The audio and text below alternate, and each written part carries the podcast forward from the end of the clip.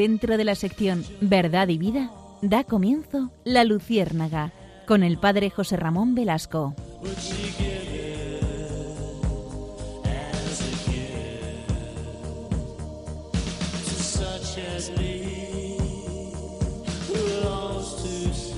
Corría el año de 1818. Estamos a inicios del siglo XIX, después de la Revolución Francesa. Estamos en Francia y estamos eh, atendiendo a un hombre excepcional, a San Juan María Vianney, al cura de Ars. Hay una, anécdota de su vida que es especialmente interesante. Él fue enviado en ese año 1818 a, su pueblo, a Ars, eh, San Juan María Vianney eh, era un hombre sencillo, un sacerdote eh, con una formación buena, pero la justa, la, imprescindible para ordenarse sacerdote. Y él se dirigía a ese pueblo y a tres kilómetros del pueblo había, vio que había una niebla tremenda y no se distinguían bien los caminos. No sabía por dónde, por dónde quedaban porque había una bifurcación en el sendero y un niño acertó a pasar por allí y, le preguntó al niño eh, precisamente dónde estaba el pueblo de Ars. Y el niño le indicó, eh, pues a la izquierda, bajando, allí se encuentra el pueblo de Ars. Y el santo cura, después de preguntar al niño su nombre, el, niño se llamaba Antoine Rivre, le dijo, tú me has enseñado el camino a Ars y yo te enseñaré el camino al cielo. Y es efectivamente, el santo cura de Ars estuvo en este pueblo muchos años evangelizando en esta parroquia, una parroquia al inicio muy sencilla, muy pequeña, con muy pocos feligreses, pero poco, poco a poco, paulatinamente, fue llenándose la parroquia de feligreses porque buscaban precisamente la santidad de aquel hombre. Era un hombre virtuoso, un hombre santo, que llenó su parroquia de feligreses que vivían la fe con intensidad. Eh, de hecho, las colas para el confesionario eran larguísimas, eh, vivía un fervor parroquial intenso, venía gente a confesarse de toda Francia.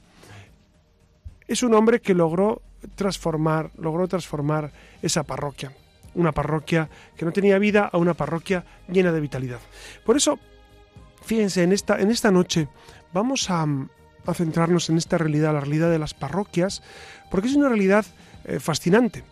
Eh, para muchos la parroquia es un lugar simple donde, bueno, hay un sacerdote que celebra la misa y ya está. Para otros es el lugar donde sirve la fe, es una familia, es un lugar de encuentro. Yo quisiera eh, en esta noche poner otra vez en el candelero la misión fundamental de las parroquias. El Papa Francisco ha insistido mucho en que nuestras parroquias sean eh, comunidad de comunidades, sean familias, estén abiertas, sean lugares de acogida, sean eh, mm, prototipos de evangelización de frontera, de llegar a los más alejados. Por eso, si les parece, en esta noche vamos a, a centrarnos en esta realidad fascinante, la de las parroquias, que son eh, esos focos que tenemos al lado de nuestra casa donde Jesucristo está. Dense cuenta que en cada parroquia está Jesucristo, eh, fundamentalmente en el sagrario, en el sagrario, pero también en la celebración de la palabra, cuando se juntan dos o tres en nombre de Jesús, ahí está el Señor. Por eso, si les parece, acompáñenos esta noche para, para vivir esta realidad y recordar la gran misión de las parroquias en la evangelización. Buenas noches, Siria. Buenas noches. ¿Qué tal estás? Muy bien. Me alegro mucho. Buenas noches, Alex, que desde el control nos atiende. Alex Gutiérrez está en el control como siempre y nos atiende y nos cuida. Y buenas noches a todos ustedes. Acompáñennos si les parece.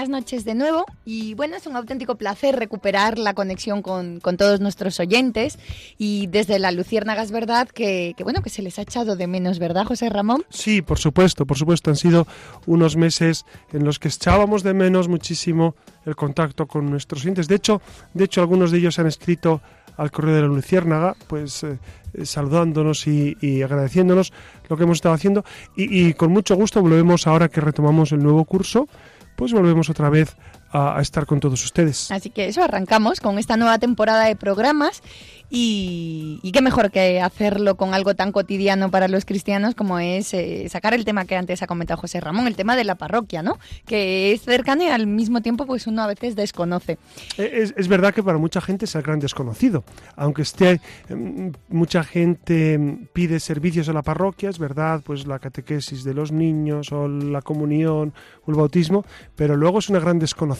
Claro, nos quedamos a veces con, con la idea sencillita de que la parroquia es el templo, los sacerdotes, los fieles y, poco más, ¿no? Hay, hay algún osado que sabe qué es eso de las catequesis, los campamentos, cáritas y que también están en la parroquia porque lo saben, ¿no? Y lo que sucede es que hay muchísimo más detrás y aunque nosotros como laicos solo veamos esto de los grupos parroquiales, las actividades, a los sacerdotes, hay también muchísimo trabajo detrás. Así que son numerosas las personas que ayudan a configurar la parroquia y a sacarla adelante, sin olvidar, por supuesto, que el motor de todas las parroquias no es otro que Dios, eso vaya por delante. Así que sea más o menos activa, esté o no formada por fieles de más o menos edad, en los distintos barrios, pueblos o aldeas, no puedo menos que traer a colación unas palabras de San Juan Crisóstomo, que a mí especialmente me, gustan y con las que coincido, que dicen algo así como que no puedes orar en casa como en la iglesia, donde son muchos los reunidos, donde el grito de todos se eleva a Dios como desde un solo corazón. Hay en ella algo más, la reunión de los, la unión de los espíritus, la armonía de las almas, el vínculo de la caridad, las oraciones de los sacerdotes. Pues esta cita que tú comentas de San Juan Crisóstomo nos viene como anillo al dedo para recordar cómo eh, nuestra oración realizada precisamente en la parroquia tiene un sentido muy especial. Muchas personas me dicen, bueno, pero ¿no da igual rezar en casa, eh, estar en tu cuarto y hacer tus oraciones? Es verdad que uno puede rezar en cualquier sitio, pero dense cuenta que en la parroquia hay dos elementos esenciales que hacen nuestra oración distinta. Primero está la presencia de Cristo en la Eucaristía, que en casa no tenemos, y eso eh, es un salto cualitativo infinito, la presencia de Cristo en la Eucaristía, en la parroquia. Y segundo, la presencia de la comunidad, es decir, eh, cuando rezamos en comunidad, eh, nuestra oración adquiere un sentido nuevo, por eso hay un sentido pleno, por eso el ir a la parroquia a, realizar nuestra oración tiene pues e, e, esa validez que, que, no tendría tanto cuando lo hacemos solos en nuestra casa. Así que vamos a ir esta noche adentrándonos un poco más, vamos a ir más lejos, ¿no? En esto del universo de las parroquias. Les adelanto que que cambiará su manera de verlas de hoy en adelante porque van a descubrir el trabajo que hay detrás y lo apasionante también que es formar parte de ella. También para que la valoren, recuerden que estamos a comienzo de curso, arrancan ahora muchas de las actividades, los grupos, iniciativas, así que si alguno de ustedes quiere pero no sabe cómo, de qué forma echar una mano en sus parroquias o colaborar de forma activa, estén atentos al programa de esta noche porque a lo mejor encuentran su lugar en algún grupo o en pues, alguna actividad. Claro, e, es verdad, Iria, que, y, queridos oyentes, que en las parroquias eh, siempre es necesario eh, trabajar. Eh, mi experiencia de parroquia es que a todas las personas a las que voy conociendo y que se van acercando a mí, a saludarme, pues y, me piden ayudar para todo ese trabajo. Por eso, si ustedes quieren ayudar en una parroquia, eh, tengan en cuenta que siempre hay cosas que hacer.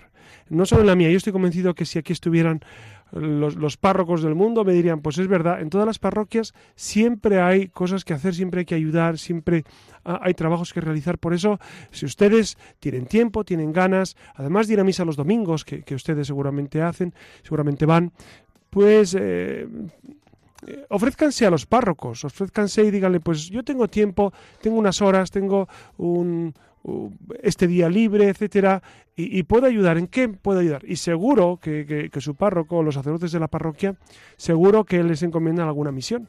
Recuerden que lo importante no es el párroco ni los fieles, lo importante es el Señor que está en el sagrario, a la espera de esa visita que tanto le gusta y que todos, sin excepción, podemos hacer de vez en cuando, además del domingo. Y como ven, retomamos esta andadura con, un tema cercano, a la vez desconocido, que, nos puede abrir esta noche muchos horizontes, resolver dudas, despertar otras.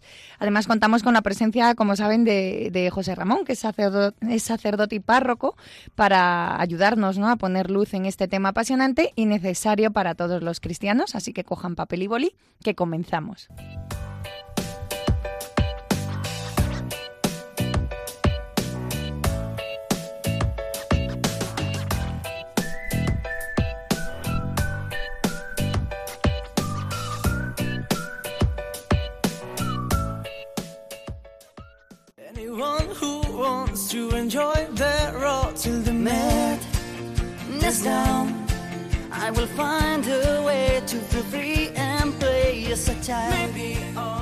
Escuchando al grupo Aurin con su canción Last Night on Earth, que trata sobre todo aquello que necesitamos expresar y que por algún motivo no hemos tenido ocasión de hacer. Precisamente de esto va nuestra siguiente sección.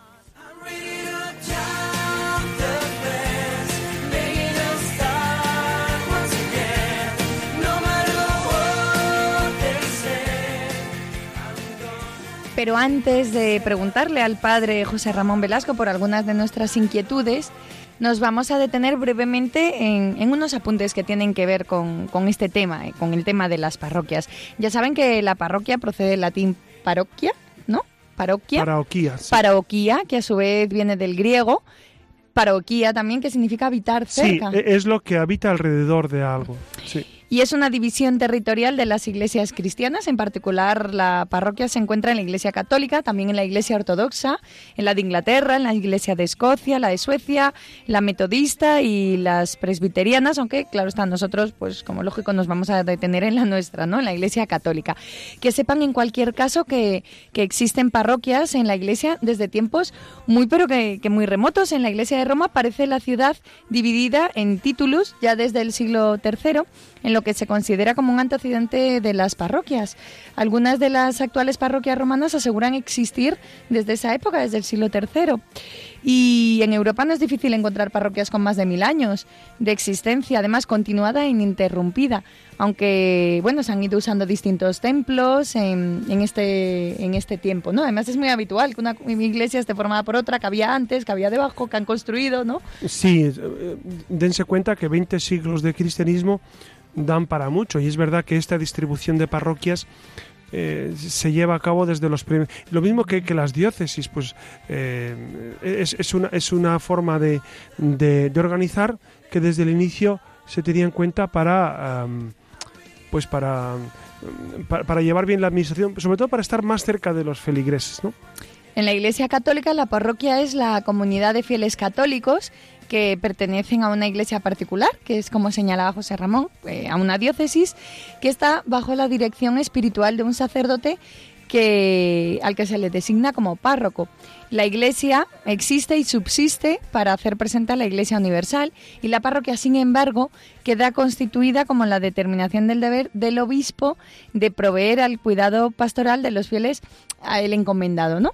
Eh, el derecho de determinar el modo de concretar el cuidado pastoral de los fieles y desde tiempos remotos se considera que una de las formas más prácticas de hacerlo es a través de la institución de las parroquias. Esa era la idea originaria, ¿no? Sí, sí, es, es, una visión administrativa que es necesario. Dense cuenta que eh, el obispo es el encargado eh, de cada diócesis, ¿no? Y entonces el obispo no puede, no puede atender a todas las personas de la diócesis, por eso se divide la diócesis en parroquias de tal manera que eh, el acceso de los fieles a los sacramentos es mucho más cercano y, tienen eh, también esa posibilidad de vivir la fe en comunidad. Por eso, por eso las parroquias hacen esa, esa función de hacer cercano el Evangelio a todos, a todos los que quieran participar. Hoy día parece difícil suponer una organización eclesiástica que no tenga en cuenta a la parroquia, pero no es un obstáculo para afirmar que la parroquia es contingente, ¿no? Mientras que la diócesis o generalmente la iglesia particular es necesaria. Así dicho en otros términos. o sea, siempre tiene que haber diócesis y siempre, siempre habrá obispos. De hecho, las diócesis, ustedes saben que una vez erigida ya no jamás se, se deroga ese, título de la diócesis. Entonces, eh, incluso aunque no existan feligreses, la diócesis sigue existiendo. Esto es, esto es un dato interesante. En cambio, las parroquias pueden ser, ser erigidas por el obispo y también pueden ser anuladas cuando ya no sean necesarias, cuando ya no hay, ya no hay fieles que vivan allí, pues puede ser anulada una parroquia. Porque una diócesis, José Ramón, ¿exactamente qué es? Una diócesis es, un modo eh, de administrar eh, la Iglesia mundial, es decir, eh, desde tiempos remotos, desde el siglo II, se va organizando la Iglesia en diócesis que al frente de cada diócesis hay un obispo Obispo es eh, en latín episcopus, que viene del griego también, el que está vigilando, eh, el que, el que se encarga de, de, de, alguna manera de proveer lo necesario para que esos fieles se encuentren con el Señor y se encuentren con el Evangelio. Entonces la iglesia está dividida en diócesis en el mundo y cada diócesis está eh, de alguna manera organizada en, parroquias. Al final, el garante de la fe en la diócesis y el garante de los sacramentos y el garante de esa unión con Roma es el obispo el obispo. De hecho, un sacerdote celebra la Eucaristía eh, porque eh, precisamente el obispo delega en él o, le confiere esta, esta, potestad. Si el obispo no permite a un sacerdote celebrar la misa, pues, pues no la puede celebrar.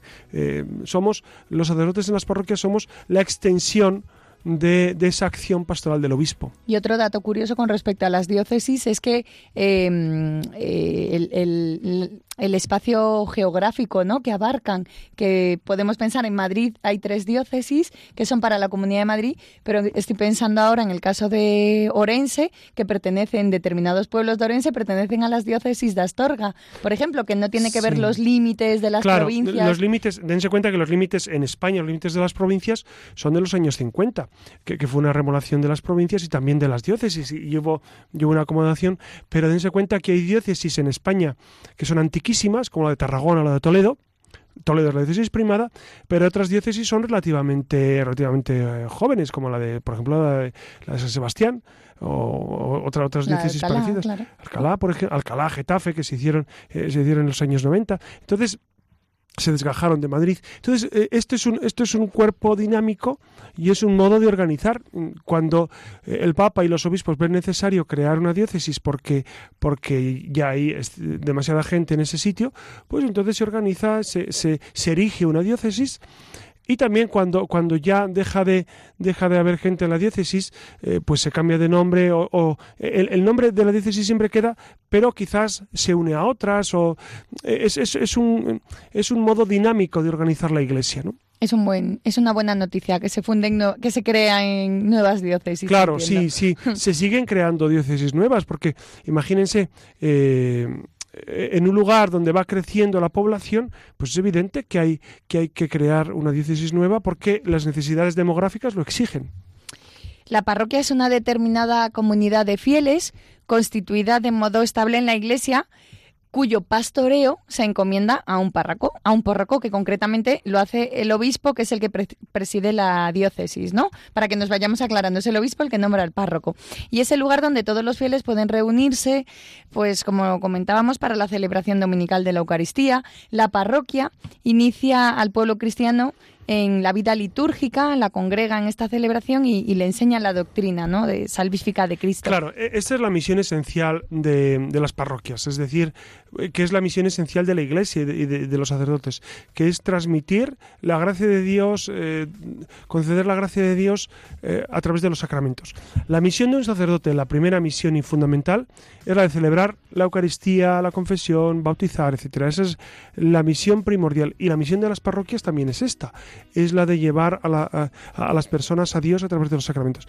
Pero añadido a esto, eh, existen otra serie de actividades que, están muy relacionadas también con la evangelización, pero que no son estrictamente litúrgicas o sacramentales, ¿no? que es pues, toda la acción social que realizamos en las parroquias, toda la ayuda a los más necesitados, toda la acción eh, evangelizadora de catequesis, etcétera, etcétera generalmente, eh, cuando hablamos de una parroquia, nos estamos refiriendo a un territorio, es decir, que pertenecen a la parroquia todos los fieles que habiten dentro de unos límites territoriales. Aunque, como saben, esto genera también mucha controversia, ¿no? Porque no son pocos, no somos pocos los fieles que, que aun perteneciendo a una parroquia, vivimos nuestra fe en otra. Entonces, pues, no sé, José Ramón, ¿qué sucede con esto? Porque además es más habitual de lo que parece. Sí, sí, sí. E, es, es muy frecuente que, que las personas prefieran eh, acudir a la Eucaristía eh, en, en, una parroquia donde quizás no es la parroquia donde está su, su vivienda habitual, pero ellos se sienten pues más confortados, más acogidos, sienten que la celebración la viven con más intensidad. E, esto, esto mm, no tiene problema, es decir, uno realmente eh, vive la Eucaristía donde, donde más le ayuda. Es verdad que, que, la comodidad de tener la parroquia cerca, pues es un aliciente para, para, para, ir a la Eucaristía. Pero ya les digo, si usted les ayuda una parroquia que no es la suya, pero que donde ustedes viven la fe con intensidad, pues eso es perfecto. Digamos que la administración parroquial es un modo de, de, de, ayudar a los feligreses y de tenerlo cerca. Por eso, por eso se, se, pide a los feligreses, a los fieles de las parroquias, que acudan a ella, sobre todo para acontecimientos que son más institucionales o más eh, que, que, necesitan también un registro, como es el bautizo de los niños, como son ya el expediente matrimonial, la, la comunión de los niños, etcétera. Son por cuestiones administrativas, por cuestiones de, de organizar.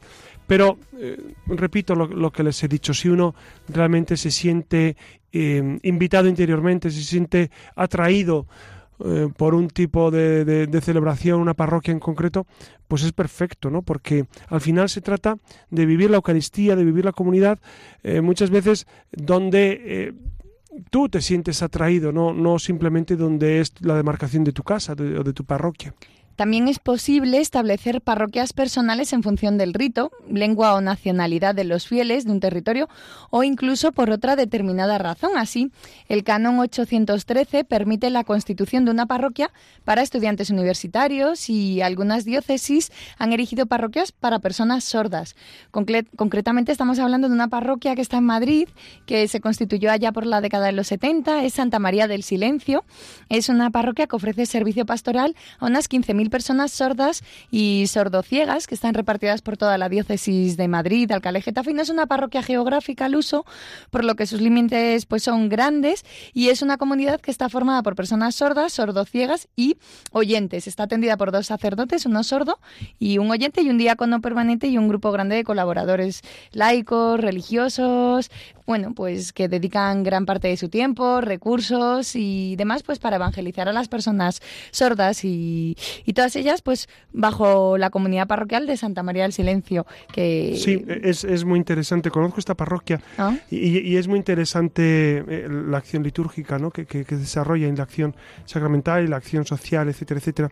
Fíjense que eh, al final la iglesia que es madre y maestra pues procura atender a, todo tipo de feligreses, no solamente a los que tienen algún impedimento, en este caso la sordera, sino también eh, en mi parroquia, que es Santa Teresa de Jesús en Getafe, eh, hay un grupo de, de ucranianos que celebran la Eucaristía todos los domingos que tienen por supuesto su sacerdote, etcétera, pero vienen ucranianos pues de todo el sur de Madrid, de, no solamente de Getafe, de Alcorcón, de Fuenlabrada, de Parla, etcétera. Entonces todos los domingos van los ucranianos a tener su celebración en su idioma, con, con, sus peculiaridades. Esto es bien interesante, ¿no? La, las parroquias y, los, y, la acción litúrgica pues se procura acercar cada vez más, eh, en la medida de las posibilidades, ¿no? a las personas algo maravilloso, a mí me parece. Sí. El canon 374 establece que las parroquias cercanas pueden agruparse entre sí para formar, por ejemplo, arciprestazgos, ¿no? Eh, de hecho, José Ramón, algo que poca gente sabe es que todavía sigue existiendo la figura del arcipreste. Creo que a la mayoría de nosotros nos pasa que al escuchar esa palabra nos viene a la cabeza el libro de Buen Amor, ¿no? El arcipreste de Ita, pero que bueno, que, que en realidad existe, ¿no? Es una, bueno, no sé. Yo cuando leí claro. el libro de Buen Amor y, y, leí las andanzas de Arcipreste bueno, claro, hemos traído un... eh, digamos que no es el ejemplo más apropiado para lo que debe ser un sacerdote y más un arcipreste. Sí, pero es curioso que, que poca gente sabe quién, quién sí. cuando lo explicas en la escuela, la gente no sabe que, quién es un arcipreste. ¿Qué es un arcipreste? Claro. No? Claro, claro. Es verdad que es una palabra en desuso. Eh, eh, digamos que una diócesis a, a nivel de, de, organización de parroquias se divide en arciprestazgos.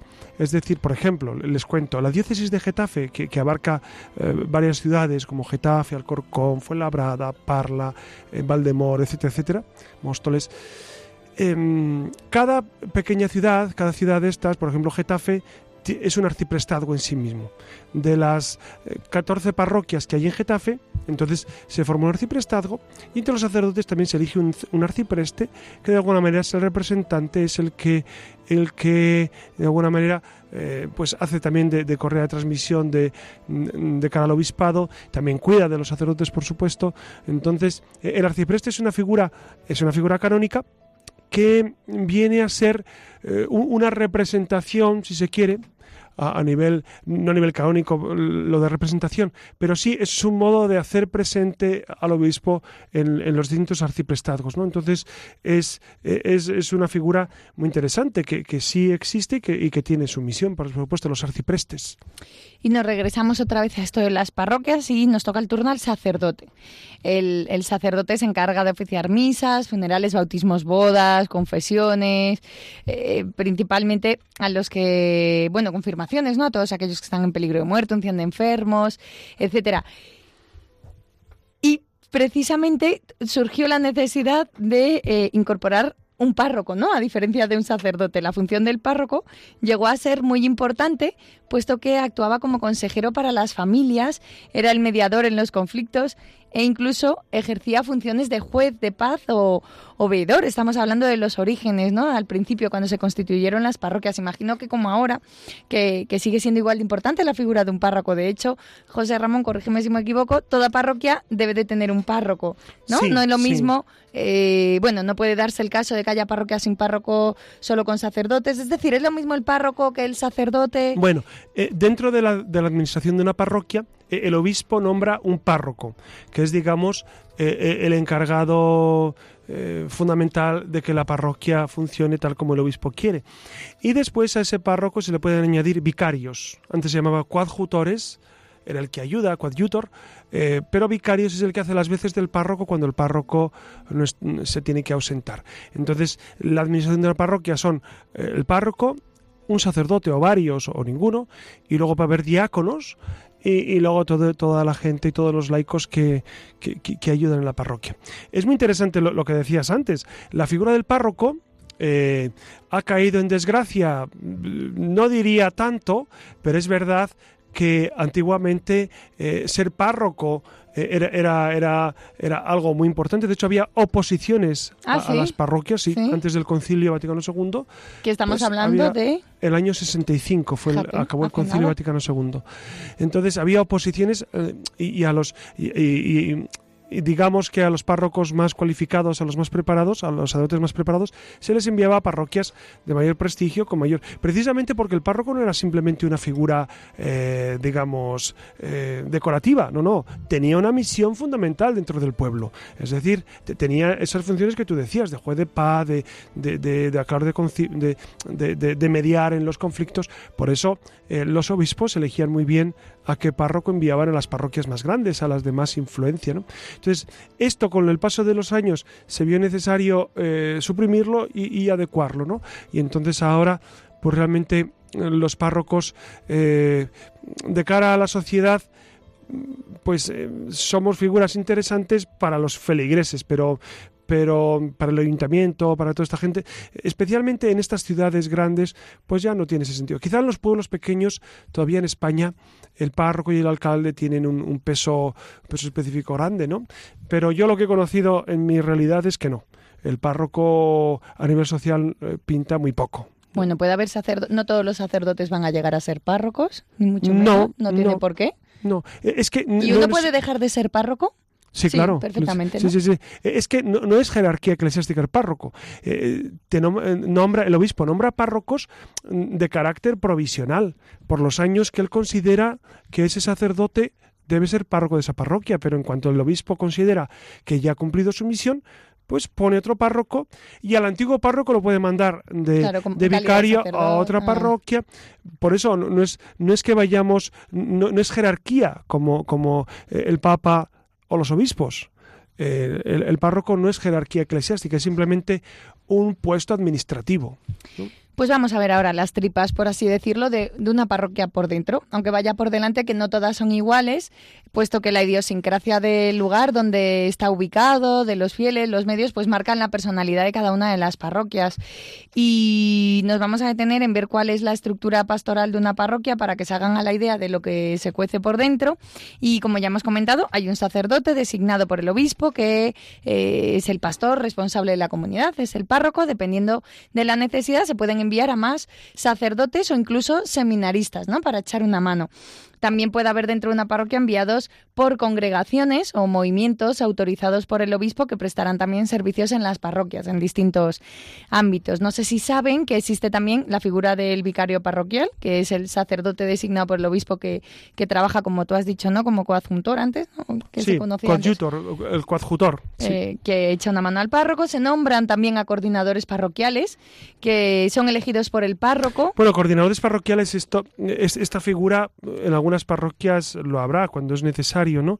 No, no, es obligatorio, por supuesto. Eh, bueno, representantes, ¿no? Que, están, que son los que realmente, fíjese, el derecho canónico, cuando, cuando habla de la organización de las parroquias, Derecho canónico dice que obligatorio para el párroco es tener el consejo económico, es decir, que a nivel económico las cosas sean claras. Eso es obligatorio en todas las parroquias. Que, siempre tiene que ser una persona de fuera, entendemos, ¿no? Eh, bueno, de fuera me refiero que, no tiene, que, haber, eh, tiene que estar la figura del párroco, por supuesto, la figura de los sacerdotes que le ayudan y también laicos que estén eh, pues de alguna manera versados en la cuestión económica para que mm, las cuentas sean claras. Y esto es muy importante. El derecho económico insiste mucho en esto.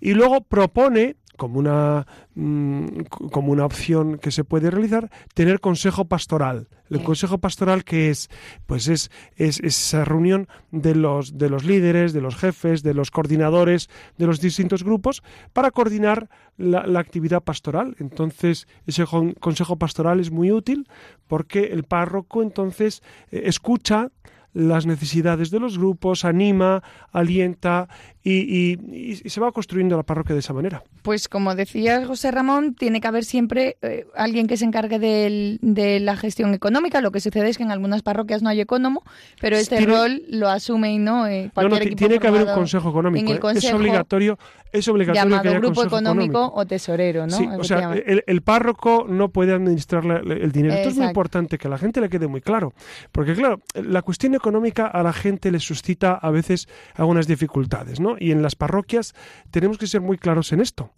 Porque a la gente, a, las feligreses que van a la parroquia, eh, a, veces les preocupan menos otras cosas, pero la cuestión económica, pues, eh, pues sí, porque ese e, es el dinero que, que, los fieles van aportando, a veces con mucho sacrificio por su parte, ¿no? Entonces, a mí me parece muy correcto y muy justo que los fieles eh, exijan claridad en las cuentas. De hecho, en las parroquias, por lo menos en las que yo he estado, publicamos las cuentas una vez al año de, cuáles han sido los ingresos y cuáles han sido los gastos, ¿no? para que la gente vea que no hay trampa ni cartón. Porque esa, esa, esa coletilla o ese modo de hablar de la iglesia, como que la iglesia es rica y que los sacerdotes se enriquecen y demás, miren, yo en mi experiencia, en mi humilde experiencia, eh, todavía no lo he visto Todavía no lo he visto. Llevo casi 20 años de sacerdote y no he visto eh, que, que, por lo menos en mi entorno, los curas se hayan enriquecido con, con, con el trabajo parroquial. ¿Que lo podría haber? Lo podría haber, claro que sí.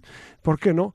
Pero, pero el derecho canónico y la Iglesia busca ser muy correcta eh, en esto y, poner claridad eh, en, la economía. Por eso siempre el Consejo Económico, aunque lo preside el párroco, está integrado también por todos los sacerdotes que trabajen con él y por seglares que, sean expertos o, que por lo menos tengan idea de la cuestión de la administración. Y además lo hacen de manera completamente altruista, por supuesto. Por supuesto, todo el mundo en la parroquia eh, trabaja de manera altruista. Los a, mí en una ocasión eh, una persona fue a la parroquia y, vi allí gente que estaba limpiando y, me dijo si podía limpiar.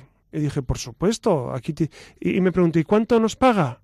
Dije, bueno, pues Dios te paga. Dios te paga todo, todo lo que Él sabe que te, va a pagar. Eh, es decir, la gente que trabaja en las parroquias son voluntarios. Eh, es gente que, que, que, pues que quiere su parroquia, que, que, ama al Señor y ama a la gente que va a la parroquia y por eso trabajan de catequistas, trabajan en cáritas, trabajan eh, en limpieza, trabajan pues eso en el comité de economía y, lo hacen todos de manera altruista. El único que cobra el sueldo es el, es el sacerdote. Que como ustedes saben, les cuento para que no sea un secreto, el sueldo del sacerdote son eh, algo más de 800 euros. No sois ni mileuristas. No, no llegamos a ser mileuristas, ¿no? Entonces, mm, hacernos ricos con esto, bueno, pues es complicado, es complicado. Uno tiene que ahorrar mucho para hacerse rico con un sueldo así. Pero es para que la gente sepa que, la Iglesia, lejos de ser una estructura de poder y, de, desarrollo económico, es una estructura de servicio. Y esto es necesario insistir en ello una y otra vez. Y las parroquias son estructuras de servicio, son, son lugares donde estamos para servir, para ser cercanos, para ayudar, para, para hacer a Cristo presente en las vidas de la gente. No tienen ningún otro sentido. Aquí es que te más adelantado, José Ramón, porque íbamos a detenernos en explicar eh, qué, cuáles son las funciones de cada uno de los miembros del Consejo Pastoral, pero bueno, creo que tiene más sentido contar a nuestros oyentes que la parroquia, eh, pues como tú decías al principio, que es que ofrece muchísimas posibilidades para aquellos que todavía se estén preguntando que, de qué manera echar una mano, ¿no? Tenemos desde eh, grupos de pastoral mm, juvenil, de catequesis de familias, dependiendo de la catequesis de la de lo que cada uno quiera, ¿no? Si ustedes, van, si ustedes van a su parroquia el domingo, em, o, entre semana o cualquier día, y ustedes tienen e, esa inquietud por ayudar, por, por prestar un tiempo de su vida a Dios y a los hermanos, hablen con el párroco o hablen con el sacerdote de la parroquia y díganle, mire, yo tengo este tiempo, ¿podría ayudar en algo? Em, siempre hay cosas que hacer. Siempre cosas. A mí una vez una persona me dijo que, quería ayudar. Y entonces estuve hablando con él y veíamos que sus horarios eh, eran, eh, eran incompatibles con los horarios de la parroquia. Tenía horarios por su trabajo, eh, pues, pues muy difíciles, porque él trabajaba mucho, incluso los fines de semana los tenía muchas veces ocupados alternativamente, entonces era muy complicado. Y, le dije, pues usted tiene la misión de rezar mucho por nosotros, de, que cuando, cuando usted tenga libre, rece por la parroquia y rece por el párroco y rece por los sacerdotes y rece... Eh, y aquel hombre descubrió, eh, me dice que, que, eso lo ayuda, que, que, la misión no es simplemente eh, hacer cosas, también nuestra misión es la de rezar, es la de esa vida oculta, ¿no? Por eso hay lugar para todos y todos tenemos que estar implicados en una parroquia. Sí, liturgia, limpieza, bueno, no hay excusas, ¿no? Para no participar de forma activa en una parroquia quien, quien lo desee, por supuesto, y si no, desde la oración. Y si te parece, José Ramón, te voy a lanzar alguna que otra pregunta, si hay tiempo, a propósito del tema, a ver si puedes ayudarnos. Y es que en muchas ocasiones los fieles de una parroquia se quedan tristes porque se cambia el párroco y, muchos no consiguen entender por qué sucede esto, si al parecer la parroquia estaba funcionando. Entonces, bueno, eh, no sé, si podías explicarnos. Los motivos del cambio están claros, ¿no? Es el obispo, tenéis que, tenéis que, obediencia, ¿no? Y, lo que no se entiende tanto es el tema de los apegos, a lo mejor de los fieles, o, al final. Miren, eh, eh, nosotros habitualmente recibimos la ordenación pues para servir a Dios y a los hermanos, ¿no? Y, y, prometemos obediencia al obispo. Además de hacer eh, esa promesa de celibato, también prometemos obediencia al obispo. No tenemos voto de, pobreza. Esto es muy importante. La gente cuando dice, no es que el cura tiene dinero, es que no tenemos voto de pobreza. Esto es muy importante que la gente lo sepa. ¿no? Porque las cosas tienen que ser claras. No tenemos voto de pobreza. Sí tenemos la promesa del celibato. Celibato es que no podemos casarnos. Eh, y también tenemos la promesa de obediencia al obispo, es decir, debemos obediencia al obispo. Si el obispo nos manda una parroquia, no podemos no ir. O dicho en positivo, debemos ir a la parroquia donde, donde el obispo nos ha enviado. Las parroquias son lugares donde es verdad que hay una relación muy estrecha con, los feligreses, con, la gente, que se van creando vínculos. Es normal, porque, porque el párroco no es, no es un jefe, es un hermano, es un amigo, es alguien que te que acompaña en el camino, y entonces es normal que se creen vínculos. Lo contrario sería, sería ser como, como piedras de mármol, ¿no?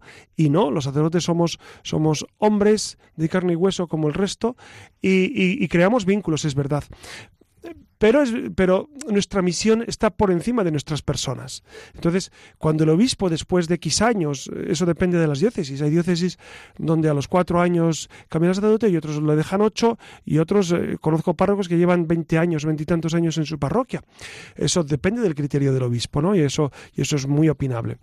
Pero ya cuando llega el momento del cambio, es verdad que, que nosotros los sacerdotes pues eh, nos duele en ocasiones, o más que nos duele, nos cuesta eh, el cambio, pero tenemos que hacerlo, tenemos que, tenemos que cambiar. Y, y, por dos motivos es bueno. Es bueno por el sacerdote, para que no se apegue a un estilo pastoral, a una gente, para que vayamos, derecho, vayamos derechamente a Dios sin buscar eh, otros intereses. Y segundo, es bueno por los feligreses. Dense cuenta que que uno se puede acostumbrar a un tipo de predicación, a un tipo de, acentuar eh, X cosas del Evangelio, pero hay, hay, muchos, hay muchos aspectos que, que, a lo mejor se quedan, se quedan de lado porque ese sacerdote no les da tanta importancia. Entonces, es bueno para los feligreses cambiar cada X tiempo de párroco. Es muy bueno, muy saludable y, y, eso hace crecer en la fe. Nosotros seguimos a Jesucristo. Tanto sacerdotes como los fieles, como los fieles laicos, seguimos a Jesucristo, no seguimos a tal o cual persona. Entonces, entonces em, eh, yo creo que, aunque sea doloroso en ocasiones, pero los cambios deben hacerse. A mí me duele mucho cuando, cuando escucho que, en una parroquia los feligreses eh, pues van al obispo a quejarse de que le cambien al párroco por, porque era muy bueno, porque era muy cariñoso, porque está muy cercano. Me duele mucho porque esa gente no ha entendido qué es la iglesia. Me da la impresión, ¿eh? me da la impresión de que no acaban de entender lo que es la iglesia. Eh, la iglesia, por supuesto, que, somos de carne y hueso, repito, pero cuando el, obispo es el último garante de, la diócesis y el obispo ha dicho que el párroco se va, el párroco se va por más que le duela al párroco y por más que le duelan a los feligreses. Pero, es que si no, si no estamos haciendo una iglesia contraria al Evangelio, no es Cristo es obediente al Padre. Cristo se postra de rodillas en Getsemaní y ofrece su vida al Padre y el Padre le invita a ofrecer su vida eh, por, la redención en la cruz. ¿no? Por eso, cuando eh, el obispo ha decidido un cambio, todos eh, a veces es una alegría para los feligreses que por fin le cambien al párroco, ¿no? Y a veces para el párroco también es una alegría, esto también hay que decirlo. Es decir, a mí no me ha ocurrido. Yo, las parroquias en las que he estado, eh, he salido de esas parroquias pues con mucho, con, mucho dolor, porque, porque es verdad que, que, vas haciendo unos lazos muy entrañables y, y, vas haciendo grupos y vas haciendo eh, y vas construyendo la fe con la gente, pero entiendo que, que nuestra vida está dedicada al Señor. Y entonces, después de un cierto número de años, es muy bueno cambiar. Fíjense, les voy a decir algo personal. Eh, a mí, eh, cuando, me, cuando me dicen, ¿y tú cuántos años vas a estar en esta parroquia? Pues espero que no demasiados, porque creo que los párrocos no hacemos bien los sacerdotes estando demasiados años en las parroquias. Creo que em, no es bueno para los feligreses ni para los párrocos. Eh, no quiero meterme en el general del número de años, pero por supuesto más de ocho creo que, en ningún caso sería aconsejable eh, estar en una parroquia, ¿no? Eh, porque ocho años es más que suficiente para hacer una labor y, para, y, para, y para construir eh, la fe de la gente, para continuar lo que otros han hecho, porque es importante este dato. Los sacerdotes vamos a las parroquias antes ha estado ya trabajando. No vamos a empezar una labor. Entonces nos toca continuar lo que otros han empezado y dejar camino para que otros lo continúen después. Entonces no somos ni la última Coca-Cola del desierto, cada sacerdote, ni somos imprescindibles. Entonces eh, ayuda mucho el cambio de los sacerdotes por todos los motivos.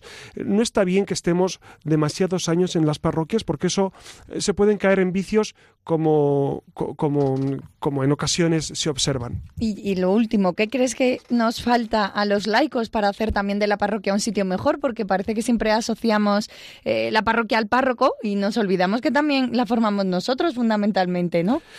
Sí, yo, creo, yo creo que lo esencial es sentirse familia. Es decir, eh, si uno ve la parroquia como una familia, como un lugar de, encuentro, como un lugar de descanso en el Señor, entonces eso hace que las parroquias sean vivas. A veces la gente me dice, no, la estructura parroquial ya está caduca, ahora es mejor hacer grupos pequeños. Yo digo que, todo es bueno. Es decir, tanto los grupos pequeños y los grupos apostólicos que han surgido en estos últimos años son muy buenos, eh, por supuesto. Y también eh, la estructura parroquial es, es importante, es imprescindible. ¿Por qué? Porque en una parroquia, primero, es el lugar donde Cristo está presente en la Eucaristía. Segundo, siempre hay un sacerdote disponible a todos a todos. Tercero, no hay que eh, llevar tarjeta de presentación para ir a esa parroquia. Tú vas, entras, eh, rezas, hablas con Dios y hablas con, el sacerdote, hablas con la gente. Una parroquia es un lugar muy amplio, muy libre, muy abierto, donde la gente tiene que ir y sentirse como en casa. Entonces yo diría a los seglares que, que traten ellos de sentirse como en casa. Fíjense, los párrocos eh, por lo que yo conozco, hacemos un esfuerzo grande por, lograr esto, por lograr eh, que, la parroquia sea la casa donde todos puedan vivir con alegría su fe.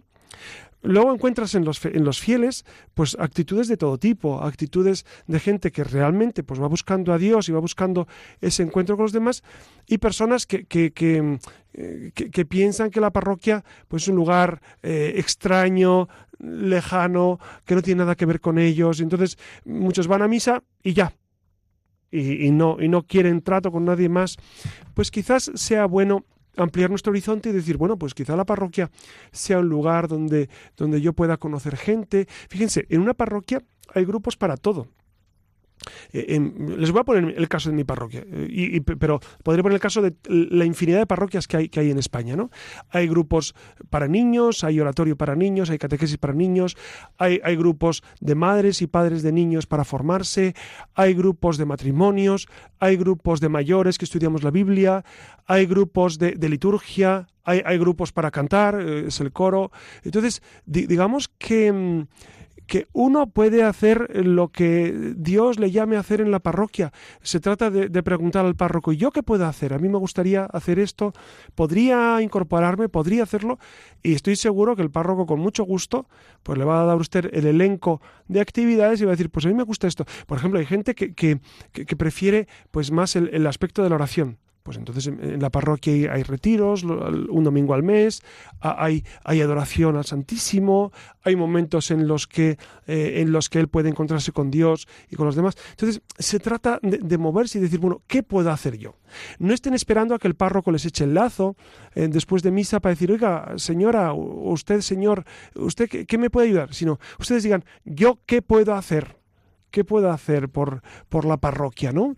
Eh, entonces, eh, creo que, es una actitud muy buena y muy positiva la de estar continuamente pensando eh, en qué grupo me puedo yo meter, a qué me puedo incorporar, qué puedo hacer por los demás a través de la parroquia. Un servicio muy bonito y me parece importante que a veces no se ve es el de aquellas personas que van a la parroquia simplemente para que pueda estar abierta el templo, ¿no? Que hay ah, gente que, me parece, claro, increíble para que una parroquia tenga las puertas abiertas, lo que tú comentabas, ¿no? Para sentirte como en casa tienes que poder entrar, ¿no? Y siempre hay gente que, estoy pensando en algunas parroquias en concreto, gente que está ahí eh, laicos. atendiendo. para estar allí con, las puertas abiertas, que eso también el, es El Papa Francisco ha hablado mucho de esto y ha, hablado precisamente de la necesidad, de la necesidad de tener las parroquias abiertas, de, de, de estar continuamente pues en esa actitud de servicio, de que las parroquias las parroquias no sean, no sean lugares de eh, pues cerrados y, clausurados y, lugares donde se pongan aduanas y donde se pongan em, pues cortapisas a la gente, sino lugares eh, abiertos al público, ¿no? Pues muchísimas gracias, José Ramón, por. Yo creo que quedan muchísimos interrogantes, pero eh, bueno, con estas respuestas ya son suficientes para hacer de boca, así que eh, nada, recuerden que, que, pueden interactuar con nosotros como vienen haciendo a través de nuestra cuenta de Twitter, arroba la luciérnaga, RM, y también pues eh, con, nuestro correo electrónico, por si quieren escribirnos un correo a la luciérnaga arroba radiomaria.es para dejarnos algún comentario, ya saben. Pues muchas gracias, muchas gracias Siria, muchas gracias a todos ustedes los que nos escuchan. Hoy ha sido un programa muy interesante, muy práctico, yo creo, porque mm, quien más, quien menos, tiene a su, al lado de su casa una parroquia, a su lado una parroquia. Entonces, seguramente eh, es, un... Es un eh, este programa puede ser un acicate para decir, ah, pues mira, voy a ir a, saludar al párroco. Fíjese, los párrocos no, son, no, no, solemos ser gente demasiado osca. A veces puede ser que sí, ¿eh? Pero en general somos gente normalita, que, si nos saludan, pues saludamos. Si alguien va a preguntarnos una cosa, le respondemos. Si alguien quiere participar en un grupo, pues se lo ofrecemos, ¿no? Entonces, eh, anímense de verdad, anímense a hablar con su párroco, a hablar con el sacerdote, a saludarle, simplemente a decirle qué tal el verano, qué tal le va la vida, eh, cómo le va por aquí, padre. Y, y, ofrézcanse y digan, mire, yo, yo tengo un ratillo eh, X día. ¿A usted le parece que yo haga algo, que yo trabaje, que yo... Muévanse, muévanse, ya verá cómo, cómo sienten la parroquia como familia, cómo se sienten eh, íntimamente unidos a ese proceso parroquial. Y, y nada más, muchas gracias, Iria. Muchas gracias y buenas noches. Muchas gracias, Alex, por tu sabia mano que guía los controles. Y muchas gracias a todos ustedes y que tengan una muy feliz noche.